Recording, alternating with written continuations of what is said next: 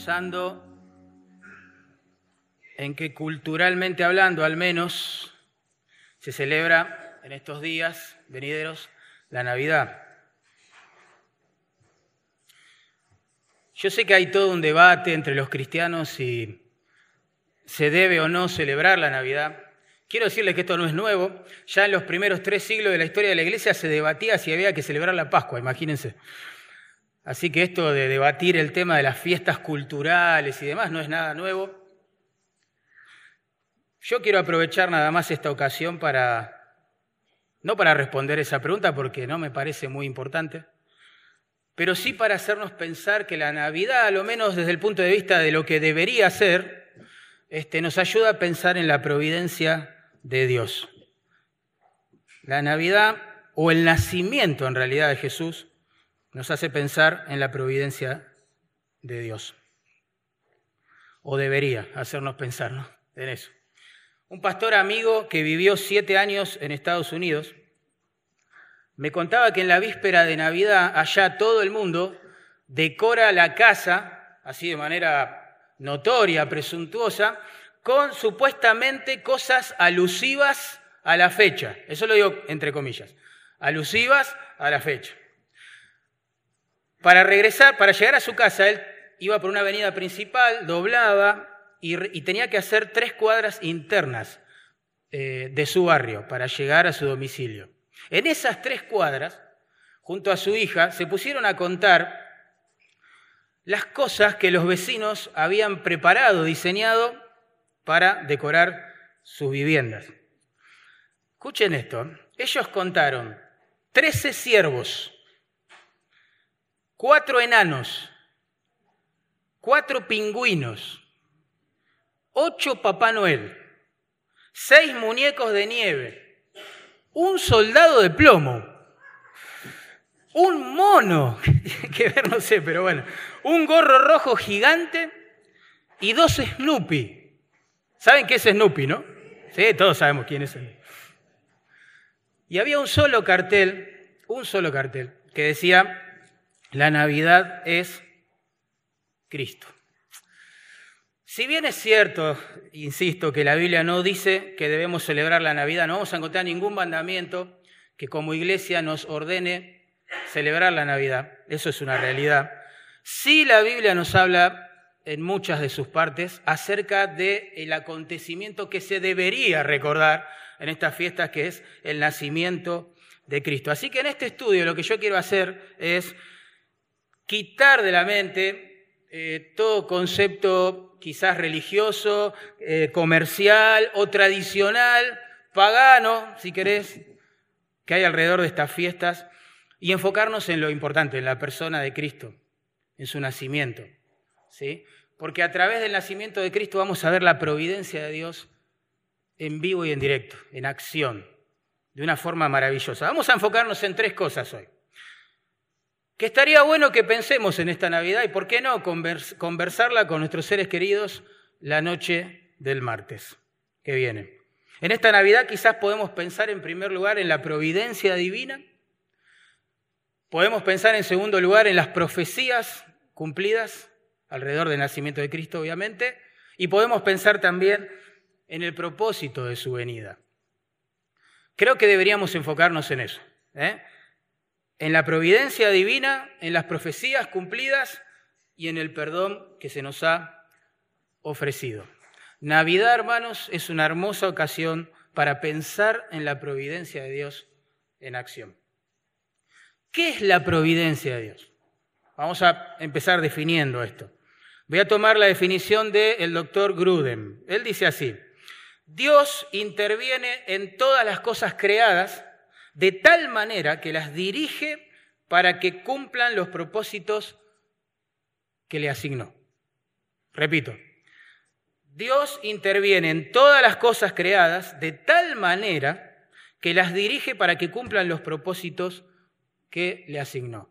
El pastor George MacArthur también ofrece una definición simple acerca de la providencia de Dios. Dice esto, implica que Dios protege las cosas que ha creado y me gustó esta parte, ¿eh? dice, y las guía meticulosamente hacia los fines que Él pretende. En otras palabras, en otras palabras, Dios hace que todas las cosas que Él ha creado sean funcionales a su voluntad, a sus propósitos, sirvan ¿sí? al cumplimiento de su, de su plan. Piensen, en la, la Biblia está llena de estos ejemplos, desde el gran pez, ¿se acuerdan? Que traga al profeta Jonás para guiarlo al arrepentimiento y que cumpla la misión de predicar en Nínive, hasta, no sé, esa confabulación de enemigos de Cristo que se dio alrededor de la cruz, entre Pilato, los judíos religiosos, Herodes, etc., para que se cumpliera el plan de redención en la vida de su Hijo. Dios puede usar un gran pez, Dios puede usar aún a los enemigos de su Hijo, de su pueblo, para cumplir sus planes. Esa es la providencia de Dios en acción. Y eso es lo que vemos sin duda en el nacimiento de Cristo. Y en Mateo capítulo 1 vemos la providencia de Dios aún en la genealogía que se nos describe en ese lugar. Esta genealogía, que es una lista de nombres, no la vamos a leer, por supuesto, por una cuestión de tiempo ahora, en su plenitud, tiene un propósito. Y eso está en el versículo 1. Y es un propósito importante, créame, las genealogías en la Biblia también son inspiradas y también son importantes. Dice así, Mateo 1.1, libro de la genealogía de Jesucristo, hijo de David, hijo de Abraham. El propósito de esta genealogía es mostrar a aquellos judíos religiosos, conocedores de la ley, que aquel que habían crucificado unos años atrás, era el Mesías prometido. Y sí, cumplía con las credenciales, con los requisitos, traía los papeles correctos, porque los pactos con Abraham y con David desembocaban en el Mesías. Y acá se muestra, en esta genealogía, que Jesucristo es tanto descendiente de Abraham como de la familia de David. Así que Él cumple estos requisitos. Él es el Mesías prometido. El Mesías tenía que provenir, según las escrituras del Antiguo Testamento, del pueblo que conformaría a los descendientes de Abraham. ¿Qué pueblo es ese? ¿Qué pueblo es ese? Israel, claramente, claramente.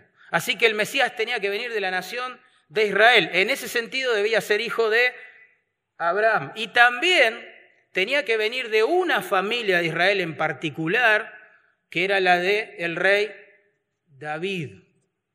David. En el Mesías debían confluir estos requisitos y así lo demuestra Mateo que sucedió con Jesucristo. Los pactos, hermanos, que Dios hace con Abraham, que Dios hace con David en el Antiguo Testamento, son como señales de tránsito al costado de la ruta.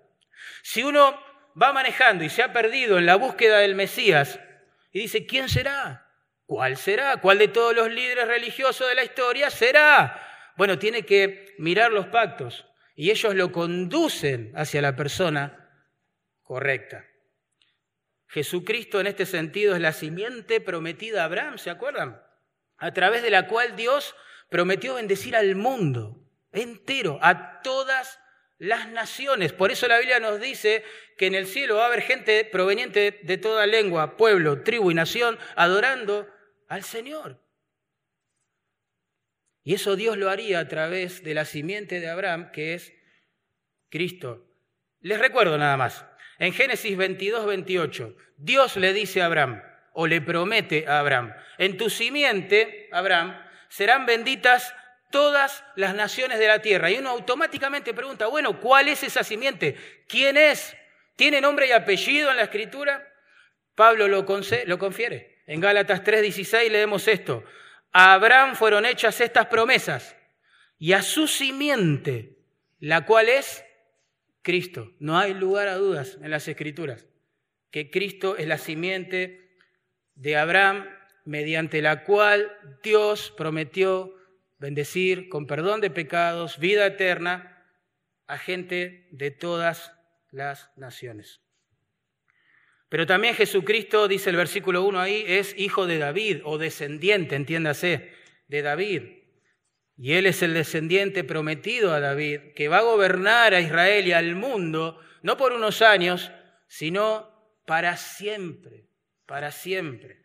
En 2 Samuel 7, 16, Dios hace un pacto con David y le promete, entre otras cosas, esto que voy a leer. y será afirmada tu casa, es decir, tu familia, y tu reino para siempre delante de tu trono. Y tu trono será estable eternamente. La frase para siempre y la palabra eternamente comprueban que este pacto no se cumplió en Salomón, el hijo de David que lo sucedió en el trono, porque Salomón reinó solamente 40 años y después murió. Pero el Cristo, este hijo de David referido, va a gobernar a Israel y al mundo para siempre.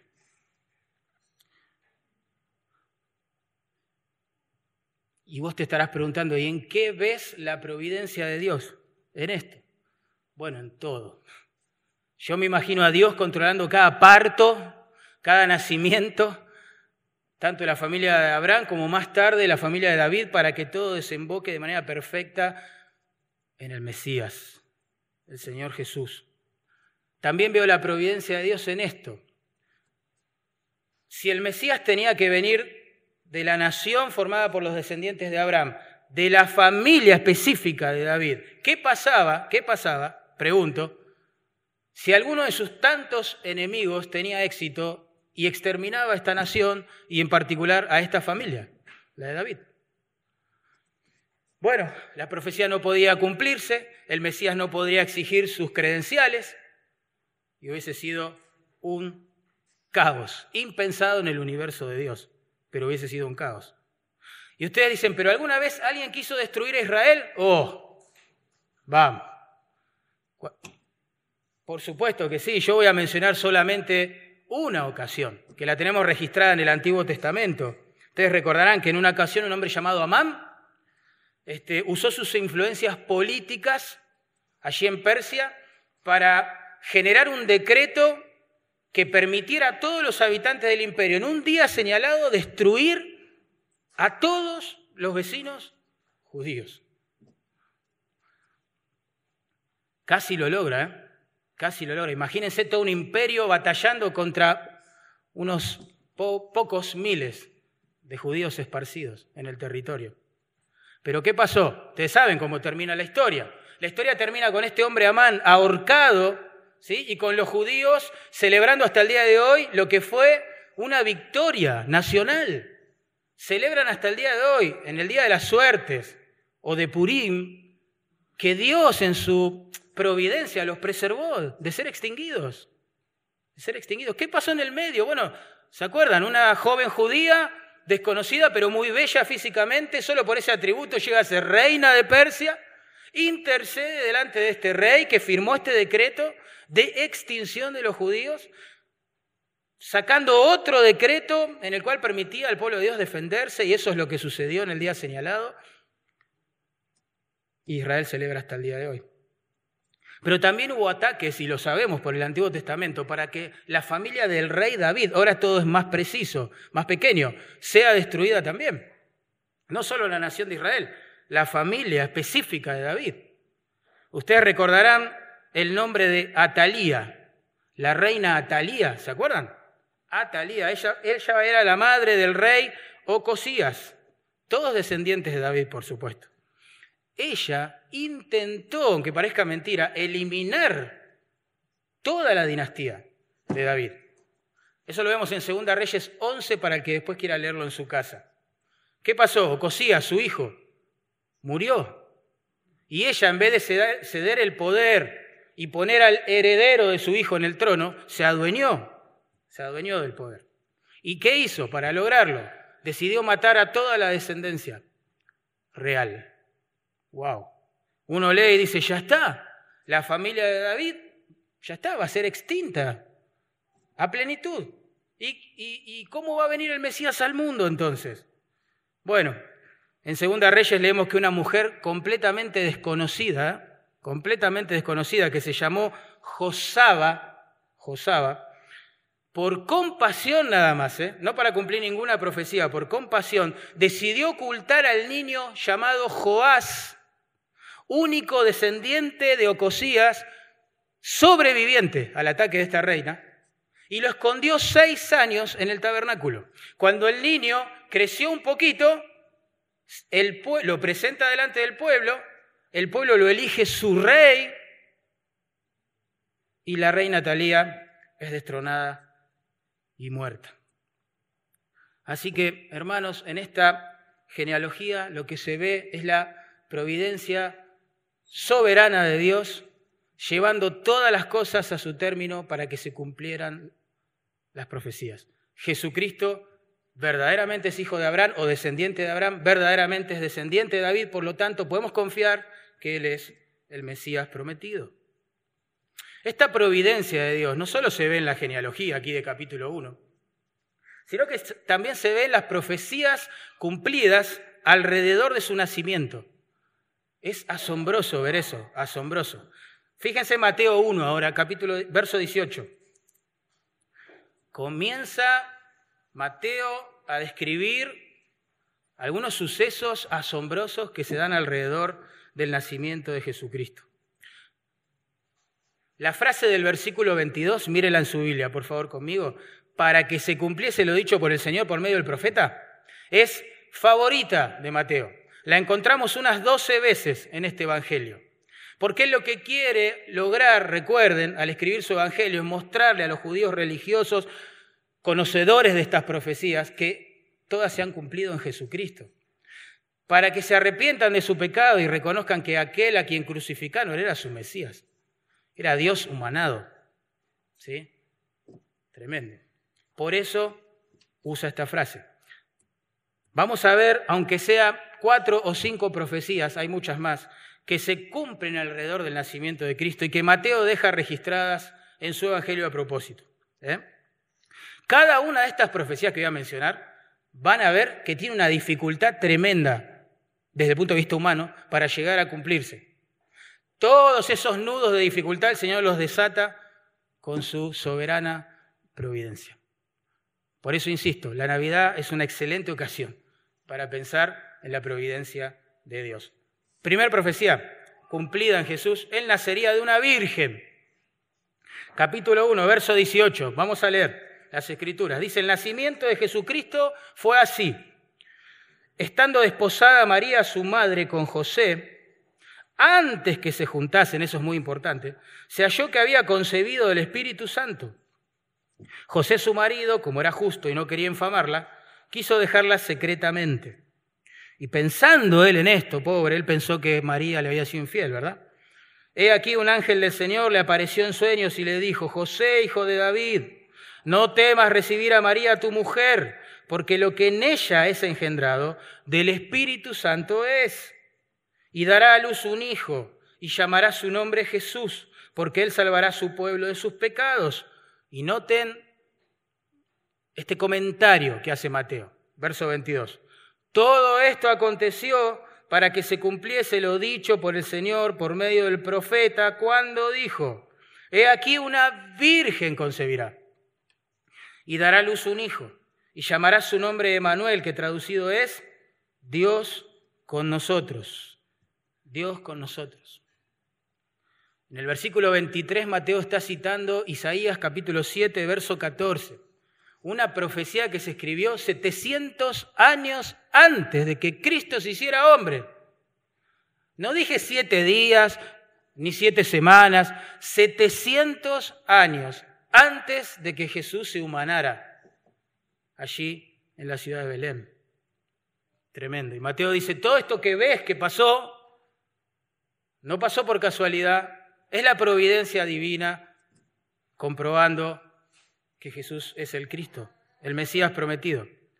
Noten, según versículo 18, María estaba desposada con José. ¿Notaron eso? El desposorio entre los judíos era un contrato matrimonial que se hacía entre los padres de los contrayentes. Y para nuestro asombro, era legalmente vinculante. Ellos realmente estaban casados por eso, legalmente. La única diferencia era que todavía no convivían bajo un mismo techo en el desposorio el hombre, el varón desposado, en ese tiempo tenía que eh, alcanzar un oficio y construir una vivienda para después sí llevar a su desposada a convivir con él. Así que la frase ahí en verso 18, antes que se juntasen, en realidad significa antes de que tuvieran relaciones sexuales. Cuando José descubrió que María estaba embarazada, imagínense el momento, dio por sentado, claro, que ella le fue infiel. Claramente. José dijo, yo no fui, está embarazada, me fue infiel, ha pecado. Eso es lo que pasaba, realmente. Por eso dice allí el, texto que José quiso dejarla secretamente, ¿vieron? Quiso dejarla secretamente. Esto significa que decidió divorciarla sin escándalo, sin escándalo. Dio por sentado que ella había sido infiel. La perdona, por eso no apela a la ley para que ella muera apedreada, pero tampoco está dispuesto a convivir con una adúltera. Entonces él está planeando un divorcio silencioso. La ley del Antiguo Testamento, en casos como los de María, decía esto. Escuchen bien, ¿eh? Voy a leer Deuteronomio 22, 23, 24. Dice, si hubiera una muchacha virgen desposada, el caso de María, con alguno, y alguno la hallara en la ciudad y se acostare con ella, entonces los sacaréis a ambos a la puerta de la ciudad y los apedrearéis y morirán. Una mujer desposada ya cometía adulterio si tenía relaciones sexuales con un hombre y debía morir bajo la ley apedreada. O sea que María debería haber muerto en forma horrible. Pero José no quería que esto sucediera, tampoco quería seguir adelante con la boda y convivir con una adúltera.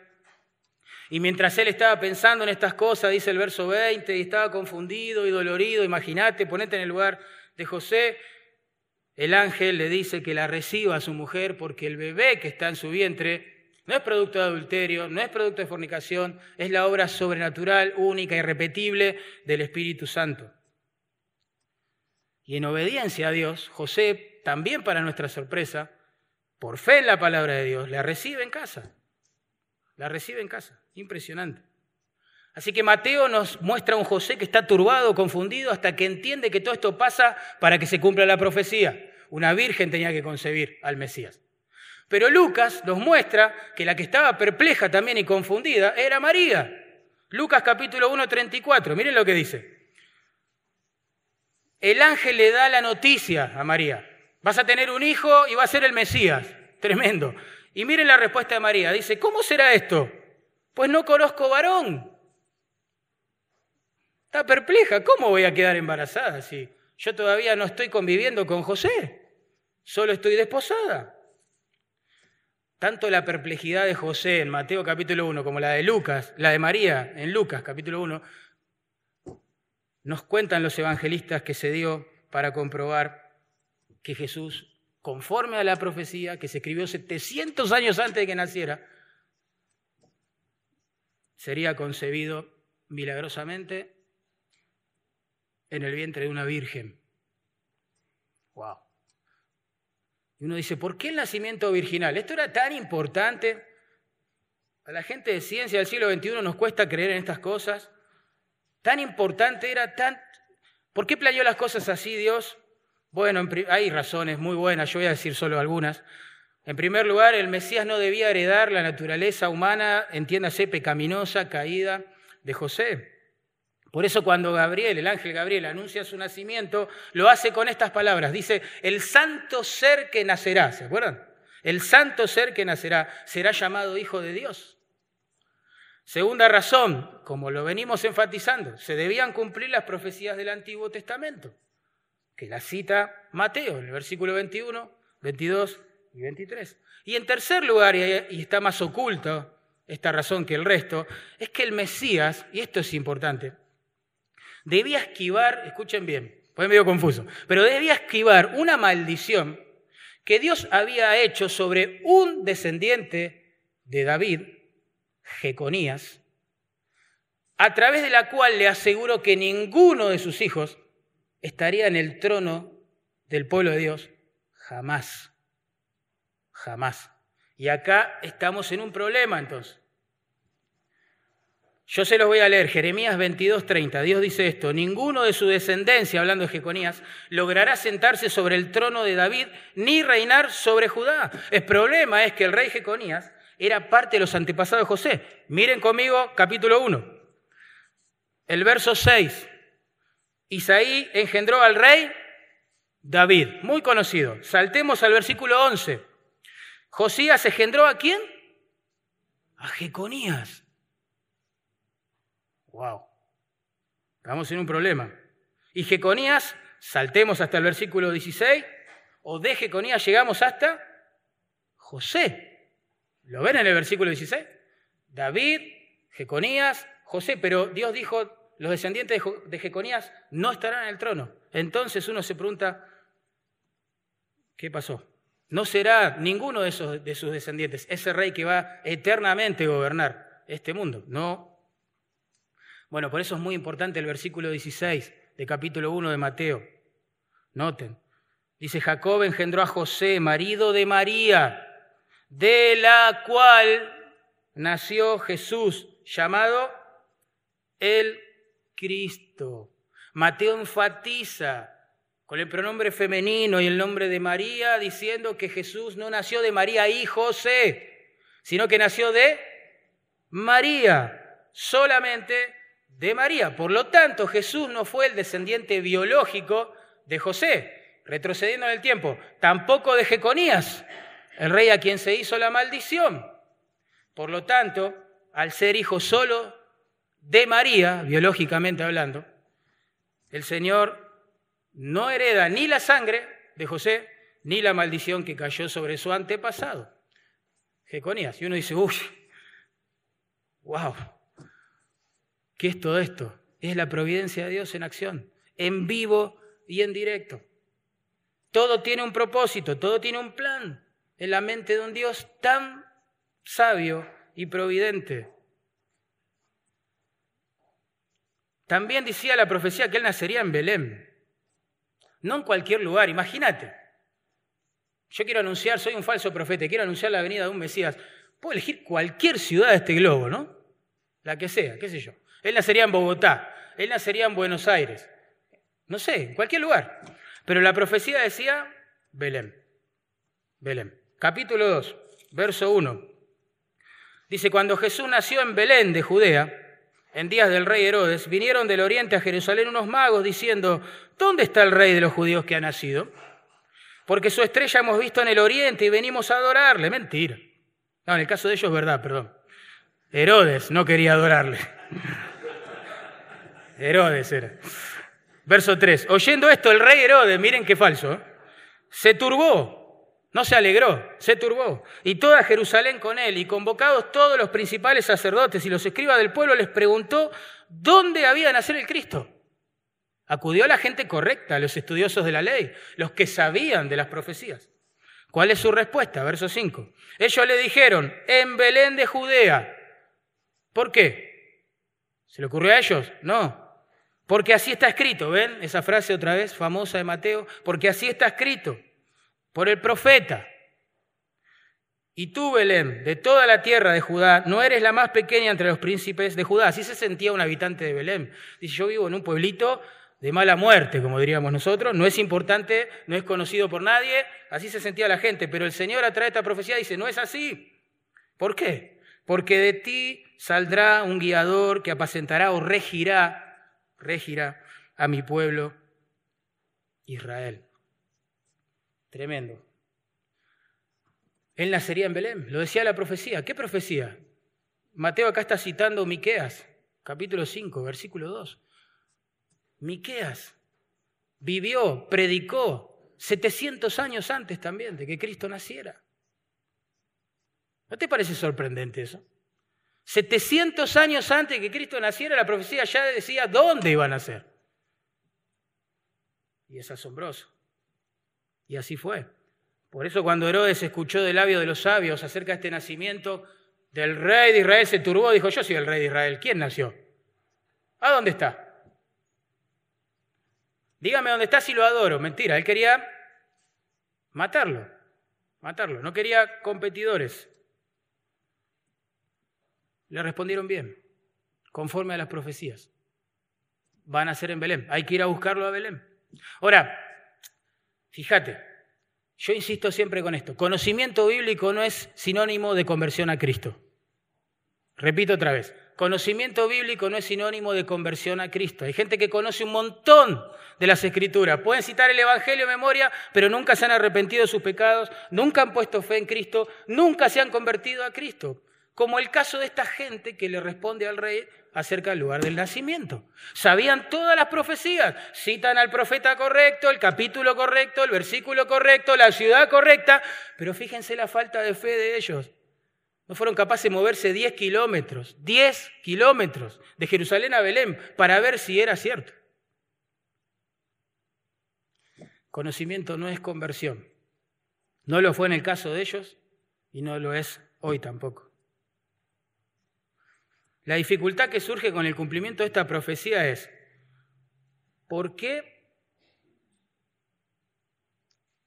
¿O cómo haría, mejor dicho, cómo se las ingeniaría Dios para que su Mesías naciera en Belén, siendo que sus padres, o su madre María y su padrastro legal José, vivían al norte, en Galilea, en Nazaret, a unos 120 kilómetros de Belén. ¿Por qué una mujer embarazada, con los medios de transporte terribles que había en ese momento, un burro quizás, viajaría 120 kilómetros con una panza así, de una ciudad a otra?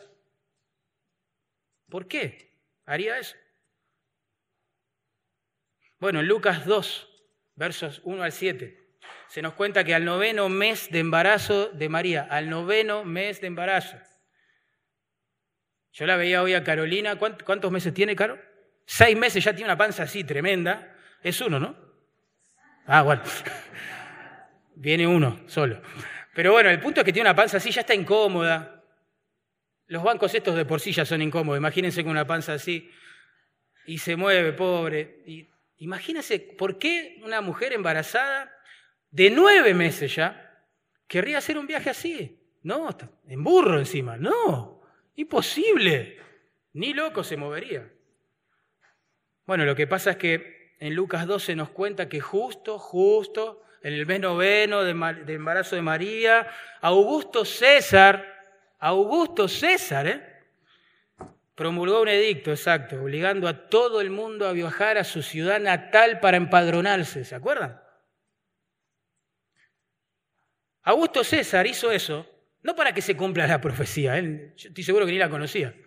Él hizo eso para actualizar los, los registros y potenciar la recaudación del dinero, de los impuestos. No hizo estas cosas pensando, bueno, María tiene que estar ya en Belén, nada que ver. Pero así fue. En Lucas 2, 4 al 7 leemos esto, miren, y José subió de Galilea, de la ciudad de Nazaret, donde estaban, a Judea para abajo, a la ciudad de David que se llama Belén. Opa, Belén. Y aconteció que estando allí, en Belén, se cumplieron los días de su alumbramiento y dio a luz a su hijo primogénito y lo envolvió en pañales.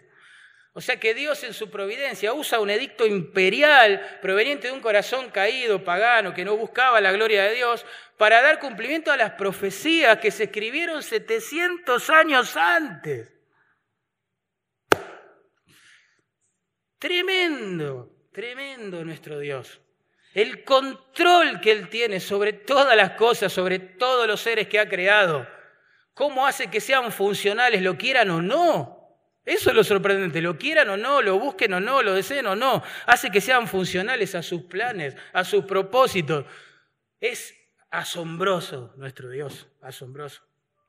Piensen, piensen, de los seis continentes habitados, que hay en el mundo. La profecía de Miqueas señalaba uno, Asia. De todos los países de Asia, el mapa político varió, pero había muchos también en aquel momento, se señalaba solo a uno, Israel. De todas las provincias o tribus de Israel, se señalaba solo a una, Judá. De todas las familias que había en Judá, la profecía apuntaba solo a una de ellas, la de David. ¿Se acuerdan?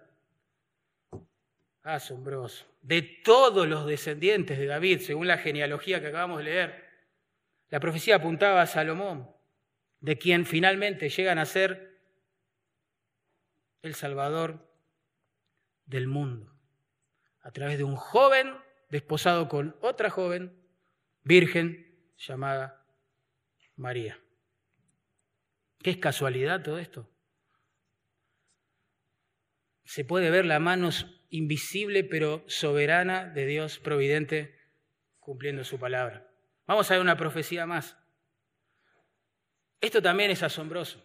Por ejemplo, el niño sería llevado por sus padres a Egipto. Bueno, noten, capítulo 2, verso 7. Uno dice, bueno, ya está, ya viajó de Nazaret a Belén, pobrecita, con una panza así embarazada, ya nació, ya basta de movimientos. ¿No? ¿Por qué ir a Egipto ahora? Imagínate, de Belén a Egipto, tremendo. ¿Por qué los padres harían algo así? Sin embargo, noten lo que dice capítulo 2, verso 7. Entonces Herodes, llamando en secreto a los magos, indagó de ellos diligentemente el tiempo de la aparición de la estrella y, y enviándolos a Belén dijo, Id allá y averiguad con diligencia acerca del niño. Y cuando le halléis, hacedmelo saber para que yo también vaya y le... Mm, y le adore. Ellos, los magos, habiendo oído al rey, se fueron.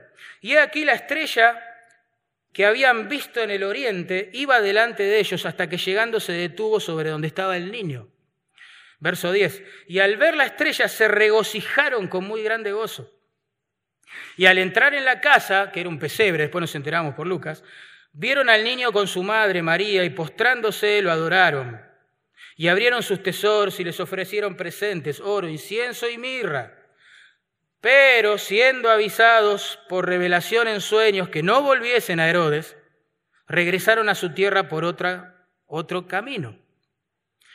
Después que partieron ellos, he aquí un ángel del Señor apareció en sueños a José, al papá, adoptivo, legal, de Jesús, y le dijo, levántate, toma al niño y a su madre y huye a dónde? A Egipto. Y permanece allá. Quédate en Egipto hasta que yo te diga. Porque acontecerá que Herodes buscará al niño para matarlo, ahí está la razón. Y él, despertando, tomó de noche al niño y a su madre y se fue a Egipto, José. Pobre María, ¿no? Otra vez. Pero se fue a Egipto. Y estuvo allá hasta la muerte de Herodes. Y miren, otra vez aparece la frase favorita de Mateo. ¿Para qué? Para que se cumpliese lo que dijo el Señor por medio del profeta cuando dijo, de Egipto llamé a mi hijo. Otra vez, otra vez, la providencia de Dios en acción, en acción. Oseas, en realidad, que es el profeta que dijo estas palabras, de Egipto llamé a mi hijo, habló de un hecho histórico, en realidad, no futuro, cuando Dios decide librar a su hijo Israel primogénito, como le llaman en Éxodo también, de la esclavitud en Egipto. Eso sucedió 1450 años antes de que Jesús hiciera hombre.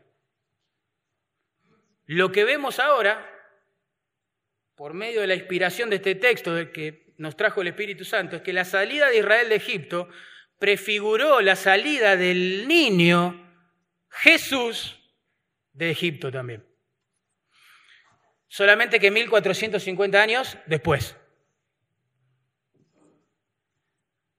Y la dificultad que surge en esta profecía para cumplir su cumplimiento es claro, ¿por qué harían ese viaje tan complicado de 150 kilómetros? 150 kilómetros, ¿eh?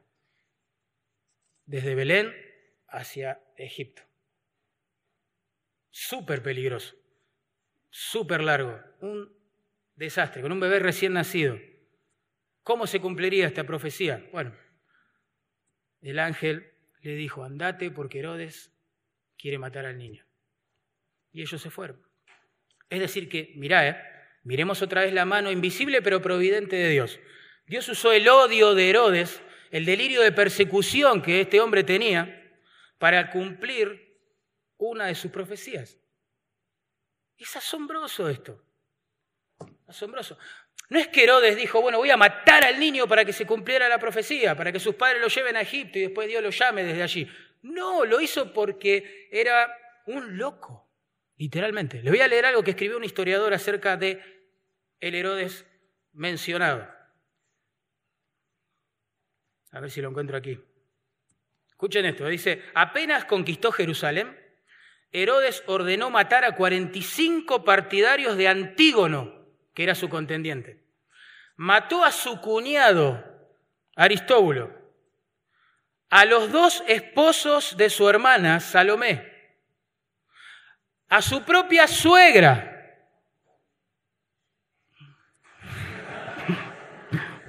Algunos lo entienden, ¿no? A Herodes. A su propia suegra, Alejandra. Escuche esto. A su mujer, Marián. A sus hijos, Alejandro y Aristóbulo. E incluso ordenó ejecuciones de judíos posteriores a su muerte. Era un loco. Tenía un, amor al poder que lo volvió obsesivo. Y cualquiera que amenazara algo, una, por mínimo que sea ese poder, lo liquidaba. Y uno se pregunta, ¿por qué un rey tan importante como Herodes va a matar 20 quizás como mucho o 25 bebés de una aldea desconocida como Belén? ¿Qué le importa a esos bebés? ¿Cómo se iba a cumplir esta profecía? Dios usó aún la locura de este hombre para que todo el mundo se entere que el que había nacido era el Mesías prometido de Israel. Porque noten el versículo 18. Otra vez, o 17, otra vez la frase de Mateo. Entonces se cumplió lo que fue dicho por el profeta ahora Jeremías, cuando dijo, vos fue oída en Ramá grande lamentación, lloro y gemido, Raquel que llora a sus hijos y no quiso ser consolada porque perecieron. Otra profecía que se cumpliría alrededor del nacimiento del Mesías. Tremendo. Jeremías ahí, capítulo 31, verso 15, describe el futuro, todavía lamento de las mamás judías que iban a ver a sus hijos llorar y desfallecer de hambre porque iban a ser entregados en cautiverio. Eso sucedió en el año 586 a.C., cuando Nabucodonosor arrasó con Jerusalén y el templo. Y mató casi un millón, dicen algunos historiadores, de judíos. Pero ese llanto del exilio 586 años atrás se prefiguraría el llanto que otras mamás, un número más reducido de ellas, volcaría sobre tierra al ver a sus hijos siendo asesinados por este rey loco, Herodes. Pero detrás de una circunstancia tan horrenda como esa, la mano providente de Dios estaba mostrándole a todo el mundo las credenciales de su hijo. El que nació era su hijo. Las profecías se estaban cumpliendo, una tras otra, tras otra, tras otra, tras otra, tras otra. Es más, la, profecía decía que al Mesías lo iban a llamar Nazareno, Nazareno. ¿Por qué volvería ahora de Egipto a Nazaret? Otra vez, viaje tan largo, ¿por qué pasaría esto? ¿Por qué? ¿Cómo se iba a cumplir esta profecía? Bueno, una vez que murió Herodes, el ángel le dice, volvé a tu tierra. Ellos van al sur, a Belén, se enteran que está el hermano de Herodes gobernando. Entonces dice, acá no es seguro, suben un poquito más. ¿Y dónde terminan? En Nazaret. Porque así lo decía la profecía, le iban a llamar Nazareno. ¿Saben que el adjetivo Nazareno era descalificador? Era como decirle a alguien, no sos nada, no sos nadie, no existís. ¿De dónde venís? ¿De Nazaret? Ah, no existís. No existís, no sos nadie. Tremendo.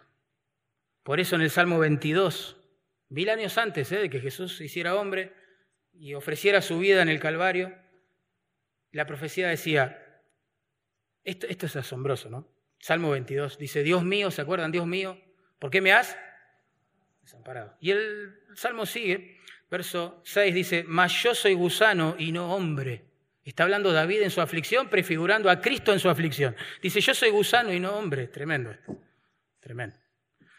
Oprobio de los hombres. Despreciado del pueblo. Eso es lo que pasó en el Calvario. Todos los que me ven me escarnecen. Estiran la boca, ¿eh? Menean la cabeza diciendo, se encomendó a Dios. Que le libre Él. Mil años antes ¿eh? del escenario horrendo del Calvario se escribieron estas palabras, prefigurando a Jesús. Mateo, en el capítulo 27 de su Evangelio, describe lo que pasó en el Calvario con estas palabras, asombroso. Dice, los que pasaban la injuriaban, ¿suena familiar? Meneando la cabeza. También los principales sacerdotes, escarneciéndole con los escribas fariseos y los ancianos, decían, confío en Dios, líbrele ahora si le quiere porque ha dicho, soy hijo de Dios. ¿Ven? Lo que se escribió mil años antes, ahora estaba sucediendo en el Calvario. Y Mateo nos cuenta, pone un énfasis tremendo en estas cosas, mostrándonos que nada sucedió por casualidad. Es la mano providente de Dios, mostrando las credenciales de su Hijo para aquel que quiera ver, para aquel que no endurezca su corazón, para aquel que se rinda ante la evidencia que le ha dejado el Dios de los cielos mostrándole dónde puede encontrar salvación y perdón de pecados.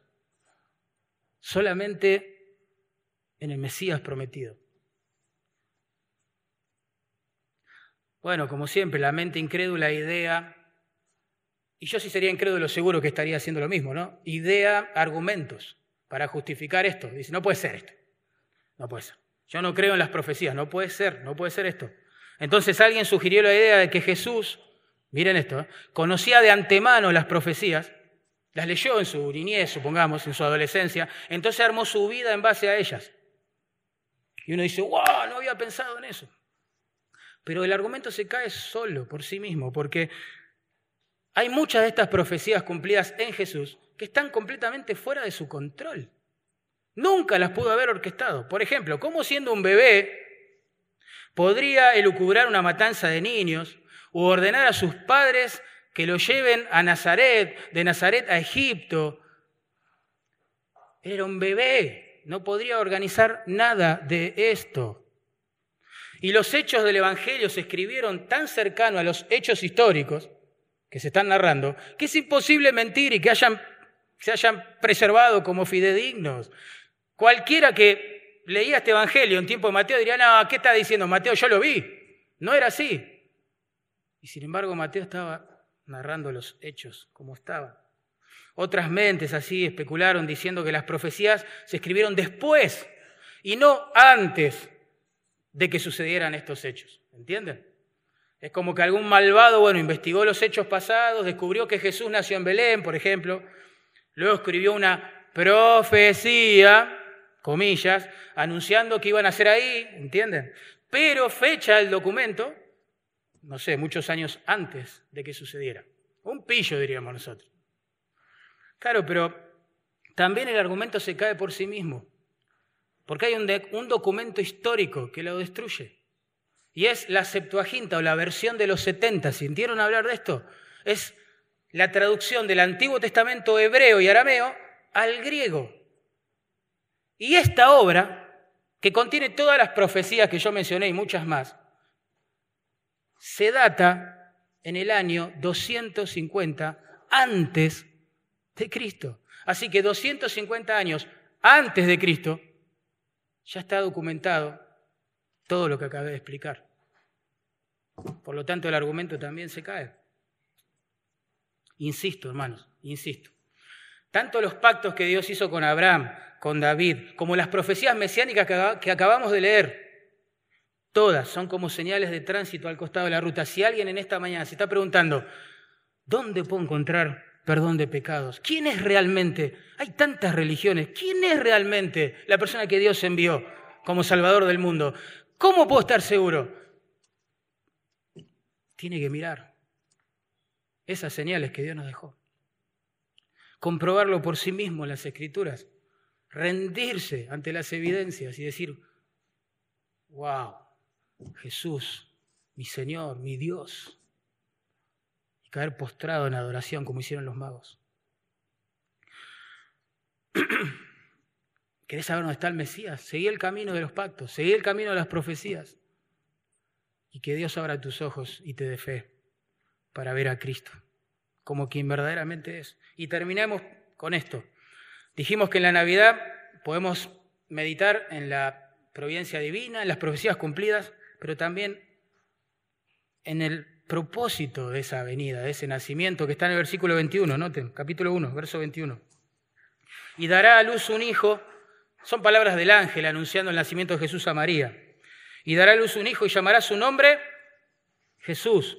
¿Por qué ese nombre? Porque Él salvará a su pueblo de sus pecados. Porque Él salvará a su pueblo de sus pecados. La palabra se traduce salvar ahí. Significa rescatar, liberar, presupone que quien está, quien necesita este rescate, esta liberación, está en una situación desesperante por la cual no puede hacer nada, no puede salir de ella por sus propios medios. Y uno se pregunta, ¿en qué situación tan desesperante estaba su pueblo? Que, que necesitó un Salvador, que venga con todas estas credenciales, que no deje duda en la mente de su pueblo. ¿Qué pasó? ¿Hay un problema serio y yo no me enteré? Bueno, el tema dice, ¿salvará a su pueblo de qué? De sus pecados, dice el texto. Esa es la situación desesperante por la cual el pecador no puede hacer nada por sí mismo. ¿Cuál es la situación desesperante? Que el pecado nos condenó. Ya está, hemos quebrantado la ley de Dios. Y delante de Él, en el juicio final, ya somos culpables, ya lo sabemos. Y eso es desesperante. Eso es desesperante. Porque ¿qué puedo hacer yo? Si ya quebranté la ley, si sé que el veredicto va a ser culpable, ¿cómo cambio eso? No puedo cambiar eso. Y eso es desesperante. ¿Qué puede hacer un pecador para salir de esta situación? Nada, ya está condenado en sus pecados. La Biblia dice que en ese juicio, o la base de ese juicio, van a ser los pensamientos de los hombres, en Romanos 2.16. Imagínate que el Dios de la gloria, santo y puro, examine tu mundo interior, todo lo que pensaste, sentiste, creíste, conversaste con vos mismo en toda tu vida. Ahí hay mucha maldad ahí hay envidia, ahí hay rencor, ahí hay impureza. El mundo interior del hombre es incorregible. La Biblia dice que en ese juicio otra de las bases por las cuales seremos juzgados son nuestras palabras. Mateo 12, 36. Nuestras palabras, imagínate. Todo lo que hemos dicho. Ahí hay mentira, hay calumnia, hay exageración, hay de todo, engaño. tremendo, descalificación, agresión insulto. Y otra de las bases van a ser nuestras obras. Y para ser honesto, nosotros no amamos a Dios por naturaleza, no buscamos su gloria por naturaleza, no nos gozamos en Él por naturaleza. Todas las obras que hacemos antes que el Señor nos abra los ojos es para nosotros. Entonces uno se pregunta, ¿y qué puedo hacer? Es una situación desesperante. ¿Dónde puedo hallar justicia? ¿Quién me resuelve este problema? Bueno, el texto dice, dará a luz un hijo, llamará su nombre Jesús, porque Él salvará. Él. El pronombre es elfático. Él, solo Él, salvará a su pueblo de sus pecados. No es esta iglesia, no es un pastor, no es un sacerdote, no es un líder religioso, no son nuestras obras, no son nuestros esfuerzos, no son nuestros sacrificios, no son nuestras promesas. No son los ministerios que hacemos dentro de una iglesia o hicimos. Él salvará, el único que puede rescatar al pecador de su pecado. Es este Mesías que estaba presentando sus credenciales frente a todo el mundo al nacer. Esa frase dará a luz un hijo es maravillosa porque describe quizás el misterio de los misterios, el misterio más grande. Dios decide nacer a través de un vientre humano en Cristo, tremendo. Dios se identifica con aquellos hombres pecadores que viene a salvar. Habita con ellos, convive con ellos, camina con ellos, habla con ellos, ríe con ellos, eso es asombroso, ríe con ellos, llora con ellos, come con ellos. Tremendo, no es que los vino a los, los rescata a la, de lejos, digamos. Vino a este mundo, caminó entre nosotros, pero no solo eso, sino que el Dios que se hace hombre también sufre, también sangra, se deja golpear, se deja escupir, se deja lacerar, se deja crucificar, ser coronado de espinas, azotar. ¿Cómo puede ser eso? ¿Por qué hace eso el Dios de los cielos? Si podría con solo sonar sus dedos, destruirnos a todos. ¿Qué pasa? Él vino a salvar. Él vino a salvar. Su nombre Jesús significa eso, Jehová salva. Él vino a salvar. Él vino a salvar, a rescatar a los pecadores de esa situación desesperante por la cual no pueden hacer nada para cambiarla. Cristo tuvo una concepción milagrosa, virginal, a propósito, para mostrar que Él nunca ha pecado, ¿no? ni siquiera tenía naturaleza pecaminosa.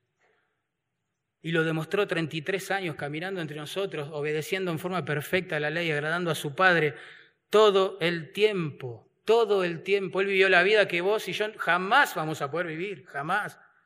Sin embargo, siendo justo, sin mancha, puro, Dios, hecho hombre, se viste de humanidad para sacrificar esa humanidad en una cruz. ¿Por qué hizo eso? Porque en esa cruz Él fue tratado como si fuera el culpable de tus pecados y de mis pecados. ¿Entendés el amor de Dios? Nadie ama como Dios. Nadie es tan misericordioso como Dios. Nadie. Es, nuestro Dios es asombroso. Sacrifica a su Hijo para no tener que sacrificarnos eternamente a nosotros. En la cruz Él fue tratado como si fuera el culpable, insisto, de tus pecados y los míos, de cada mal pensamiento, cada mala obra, cada palabra horrenda que pronunciaste delante de sus oídos santos. Cada cosa que viste, que pensaste, que lucubraste, cada maldad, wow, todo eso fue juzgado en el cuerpo de su Hijo. Juzgado en el cuerpo de tu Hijo, de su Hijo. Él sufrió el castigo que vos y yo merecíamos. Al tercer día, como Jesús lo, hubo anticipado y como la tumba vacía hasta el día de hoy lo demuestra, fue resucitado entre los muertos. Y eso es importante creerlo y saberlo. ¿Por qué? Porque la Biblia dice que la paga del pecado es muerte. Si Jesús hubiese muerto en sus pecados, como cualquiera de nosotros, continuaría muerto. Pero Él venció la muerte. ¿Por qué? Porque estaba muriendo por los pecados de otros. Los tuyos, los míos, los de su pueblo. Y hoy, hoy, vivo, victorioso, verdadero, sentando a la diestra de Dios, controlando este universo, con toda la autoridad que le dio haber pasado por la cruz. Manda hoy a todos los hombres en todo lugar que se arrepientan de sus pecados, que se vuelvan de ese camino de pecado que eligieron y por la fe empiecen a ser discípulos de Jesús. Se conviertan de sus pecados a Jesús.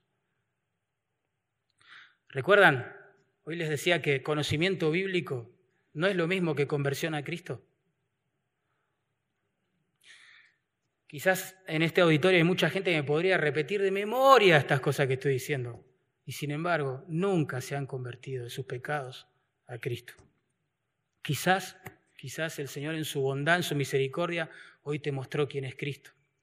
Y vos te quieras rendir a Él en adoración. ¿Oramos?